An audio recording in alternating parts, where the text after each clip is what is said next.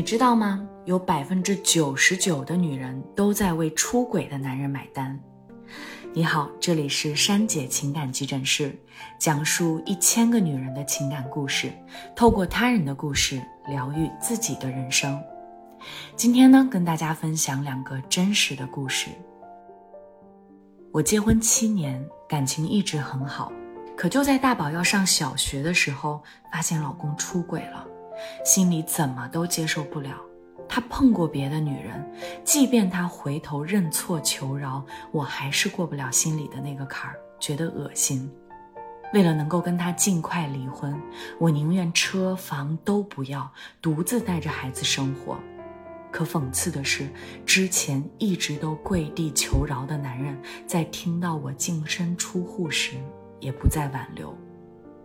现在已经离婚一年多了。生活的重担让我多少有点后悔之前的意气用事，既要上班又要独自带娃，不管是经济还是精力，都有些吃不消。我时常在想，自己的这个决定是不是做错了？明明是他做错了，最后反倒是我人财两空。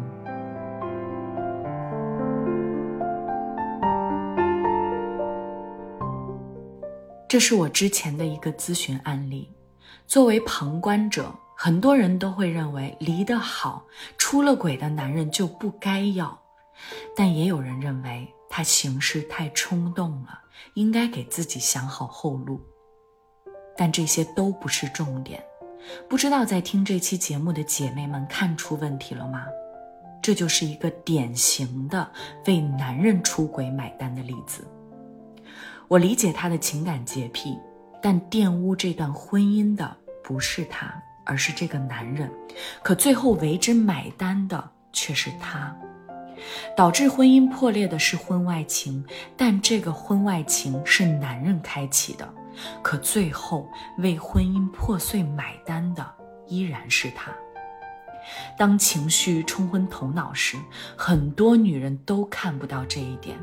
而是纠结于感情没了，男人脏了，婚姻破了，我什么都不要了，最后导致财产分割、抚养费等等全都抛到脑后了。所以在这里，我想跟各位姐妹说一句：当遇到情感危机时，要扪心自问一句，这个单到底该不该由你来买？想清楚这一点，你才能够把关注点放到自己身上，才能够更容易理清思路，找到真正的答案。如果处理不好这类问题，那么这类女性通常在接触下一段感情时，还会面临一个问题，因为有过背叛的经历，很难再相信感情，从而导致悲剧不断重演。那么，让我们一起来看看第二个故事，你就明白了。我花了整整三年的时间从离婚中走出来。曾经海誓山盟、永不变心的男人，在我们结婚一年后就出轨了女同事。离婚后，我也开始尝试新的生活，接触新的男人。但只有经历过的人才知道，太难了。我不再像以前一样去相信一个男人，相信他对我的感情。最近呢，朋友给我介绍了一位异性，各方面条件都不错，也很照顾我。换作是以前，我肯定觉得这个男人可以依附终生了。可每当我想要跟他更进一步时，过去背叛的经历就会一次一次的提醒我不能相信。我开始变得疑神疑鬼，患得患失。本来感情还不错，可久而久之，在我的影响下，他开始慢慢疏远我。他问我，到底怎么做，我才能够相信他是真心要跟我在一起？珊姐，坦白说，无论他怎么做，我好像都不太能相信。虽然走出了离婚的阴影，可背叛的阴影却如影随形。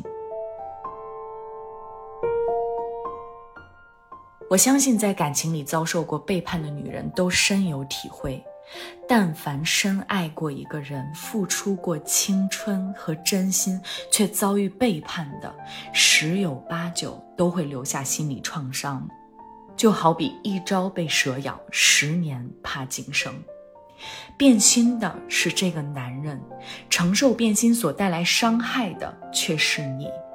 你有权利难过，但因为过去背叛而把伤害带到未来的感情中，无疑也是在为这个出轨的男人犯下的错而买单，值得吗？可这些事儿，很多女人都在做，美其名曰伤了、痛了，不再信任了。但丧失信任，也只应该丧失在那个犯错的男人身上。冤有头，债有主，委屈谁给的，找谁要；债谁欠的，找谁讨。不要拿你的后半生为这个犯错的男人买单。你需要做的不是封闭自己，而是智慧的敞开。也许你曾经在爱情里受过伤，没关系。我们可以给自己时间治疗，怕伤害不可怕，可怕的是你一直不愿意从过去解脱出来。一段感情的结束，也意味着新的感情随时可能发生。渣男留下的黑锅，不要甩到现任头上。如果爱了，好好珍惜和经营；如果没遇上，也相信终会有一人来到你面前，只是为了和你一起共同度过往后的人生。我很喜欢村上春树说过的一句话：“少年时我们追求激情，成熟后却迷恋平庸。在我们寻找伤害、背离之后，还能一如既往地相信爱情，这是一种勇气。”别担心，相信爱情的人终会遇到爱情。